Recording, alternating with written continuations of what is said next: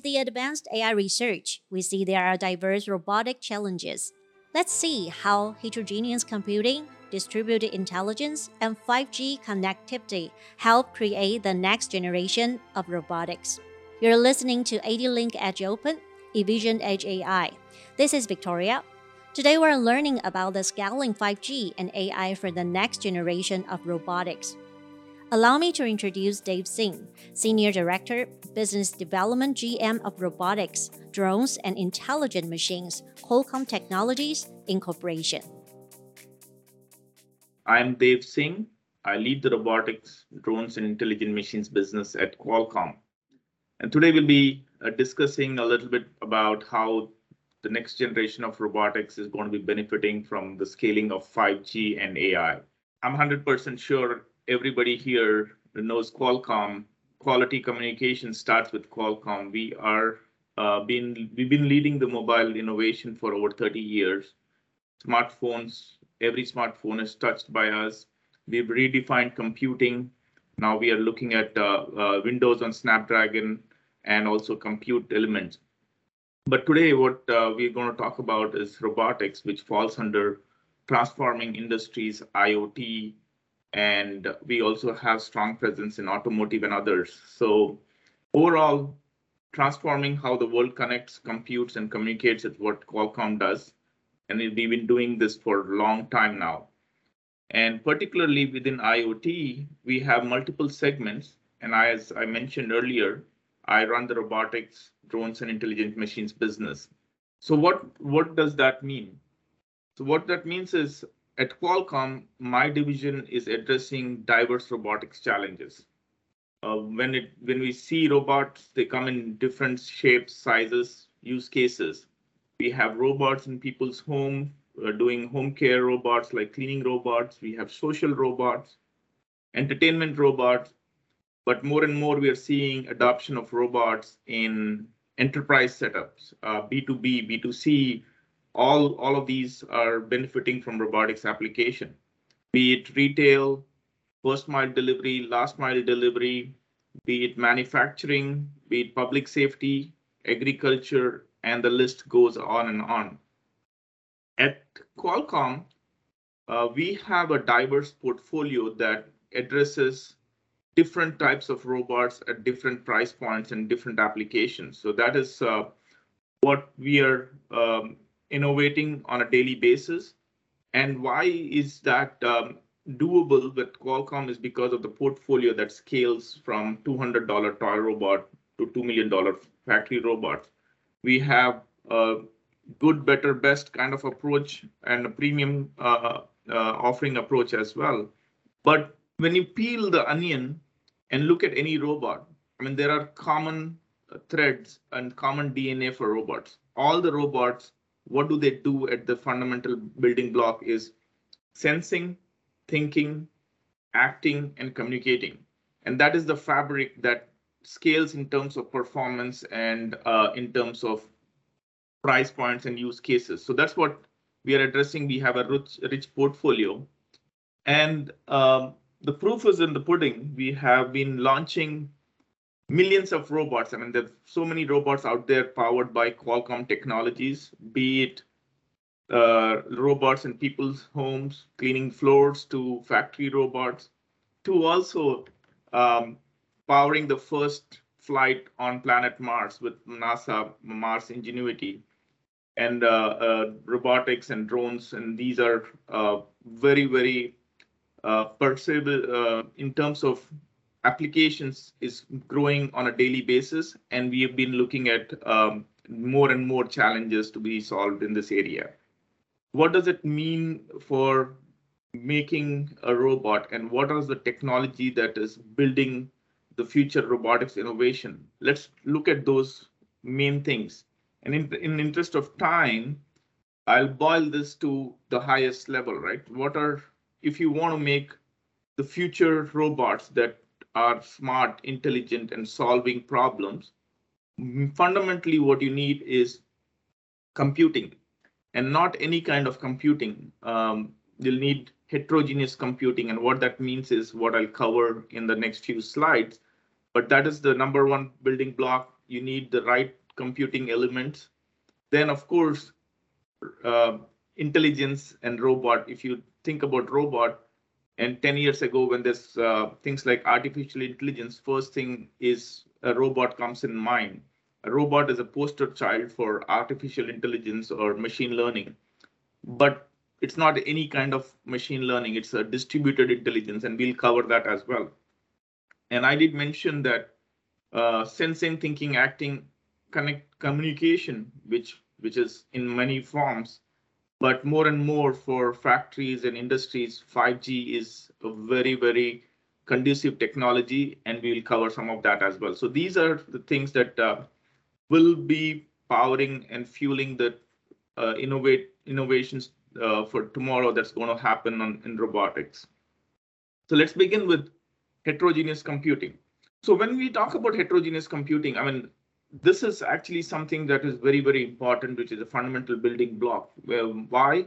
Because yes, people think computers compute, but in a lot of ways, you need dedicated uh, hardware accelerators for different kind of compute. There are compute elements that we have in our technology that is just not CPU or just not DSP or just not GPU, but in a very, very heterogeneous format, we have uh, compute elements with, uh, of course, general purpose CPUs uh, or GPUs, but also neural processing engines for AI and uh, computer vision processing on CV. So you cannot uh, be efficient in a way that you think of a building uh, a compute block and it cannot be a silver bullet for everything. You need a dedicated hardware block for each of one of these. So if you have a rendering kind of technology or application, you need GPU. But if you need a computer vision block, you should not be running that on GPU because yes, you can, but it's not efficient in multiple ways, uh, thermal, latency, and others. So we have dedicated computer vision block, similarly AI. So having a specialized block for key robotic application is what uh, we think about it. The CPU is excellent at complex sequencing control flows, while GPU is ideal for parallel number crunching, pixel rendering, etc. So with heterogeneous computing solution, you can assign the right task to the right building block or the right engine, which makes it more efficient. So that is in a nutshell what heterogeneous computing is, and that's why it is very important. And it's um, uh, bringing this all together in Qualcomm technologies, what we uh, think of a, a, requirement for robotics is, of course, processing and connectivity. And we talked about processing as compute, uh, CPU, GPU, DSP, NPU. But then there's more to it. You have power management, you have sensor processing, you have audio processing, and all of that. So we have a tightly coupled integrated processor at different price points and at different performances that bring in the per, uh, processing required for a given robot. Along with that, in hand to hand, uh, this connectivity is a key thing, and we are pioneering these technologies from low power Bluetooth to 5G and anything and everything in between based on application. Uh, that is part of the integrated solution that uh, uh, Qualcomm has. But more importantly, these are the solutions that are needed for the robotics application. And that is uh, the beauty about having this for the ecosystem in a very integrated uh, way. And that's what we do at Qualcomm. So we spoke about heterogeneous compute. We are talking about processing and connectivity. But when we talk about the next generation of robotics, intelligence is paramount. What that means, intelligence today is associated with the cloud. People think AI is a cloud centric thing, but we do uh, know that for robotics application that are very, very real time, for the reasons like privacy, latency, uh, personalization, you need these things uh, to be happening real time. So if you are a robot in the field, you need to be able to perceive, see, hear, monitor, and observe your surroundings to be able to reason and process and make decisions to act intuitively. For example, you see an obstacle, you cannot wait for understanding the obstacle by sending the data to the cloud, bringing it back. In some cases you can, but there is a latency element that that differentiates between the user experience and being efficient as a robot. So yes, training can happen on the cloud. Execution and inferencing also can happen in cloud, but when it comes to a real-time application where perception needs to happen on the device, that's where on-device intelligence is paramount. So there is time for cloud, there's time for edge, and there's time for on-device. That is what our philosophy is, and that's how we differentiate in terms of AI uh, intelligence. And that's what is going to be key for robotics application. And then again, having said this, there, there is a fine balance. What happens is, yes, there is different kind of workloads on uh, for AI. We have it can be compute intensive, it can be complex, it can be more uh, uh, memory draining, complex concurrencies being needed, always on also is needed. So there is a workload challenge, and then there is a constraint on device when you talk about device battery life, thermal power, performance, storage, memory. All of those come in the balance, and that's where you need to balance things out between what you deploy on the cloud, what you deploy on the edge, and what you deploy on the device. And I will talk about the edge because sometimes edge also is uh, uh, can be talked about in a different way. But where what what i'm talking about is on device which is on the robot is what we think uh, there is a lot of requirement. But at the same time we balance that out by uh, making sure that the power thermal efficiencies are important so the critical promise of ai in a uh, wide range of connected devices on device is paramount and what we do at qualcomm is making power efficient AI uh, pervasive. What that means is the fundamental building block of our robots and others are coming from the DNA of battery operated devices. So developing heterogeneous compute that we talked about to run real-time neural networks on device needs very efficient hardware and we start with that and then uh, we make the algorithms very, very conducive to run on these edge devices or on device while being able to be uh, efficient and they're optimized for space, runtime, thermal efficiencies, power efficiencies. And for all of this, what you need is a good rich set of tools. So we have great hardware, we have software and algorithms to go with it, but more importantly, tools for people to use these models and deploy them as they need.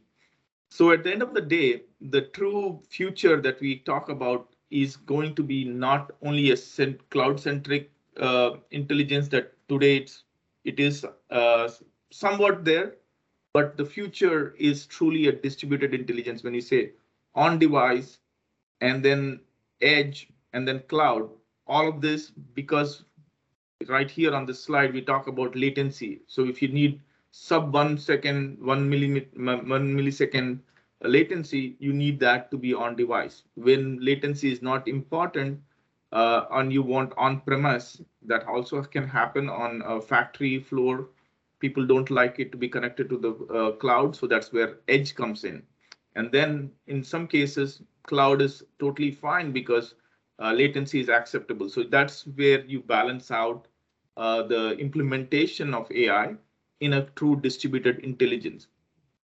And then 5G pay, plays a very, very important role here. Going into the 5G topic, 5G is that connectivity fabric that is going to be seamlessly connecting this intelligent wireless edge uh, from the device to the edge and the cloud. That is where 5G comes in.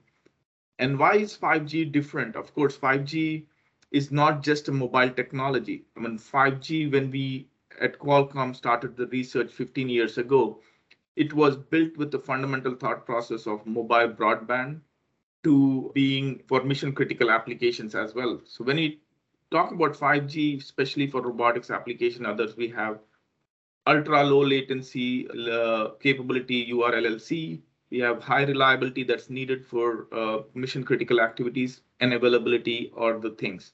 So all of these are those things that make the future robots really intelligent and useful.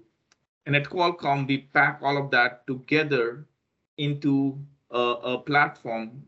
And an example of that is RB5. ADLINK is our uh, scaling partner. They have great smart modules that uh, that are built on top of the RB5. And we've launched development kits that makes um, development of these easier when it comes to drones. We have form factor reference designs. When it comes to AMRs, we have uh, RB5 AMR reference design. So in a nutshell, uh, the ADLINK Smart module is the one that would be a commercial uh, product that can be deployed in any kind of robot.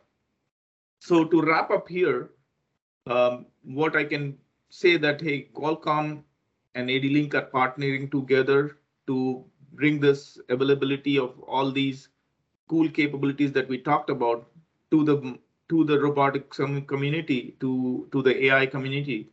And the philosophy that Qualcomm has is, yes, we have a rich roadmap of products that can go in different tier of robots, software tools to go with it, hardware platforms like we talked about, and more importantly, ecosystem partners like ADLINK who help us scale. So with that, um, I hope to uh, have your robots and uh, the devices you're building being uh, taken advantage uh, of the Qualcomm technologies that is being put out there. And of course, uh, we'll be in touch. And if you need any help from Qualcomm, uh, there are multiple ways to reach us. So uh, thank you so much, and thank you for participating. Thanks to Dev for sharing how 5G and AI integrate for the next generation of robotics together. Please tune in for more tech information on the next ADLINK Edge Open. This is Victoria. Hope you enjoy this episode.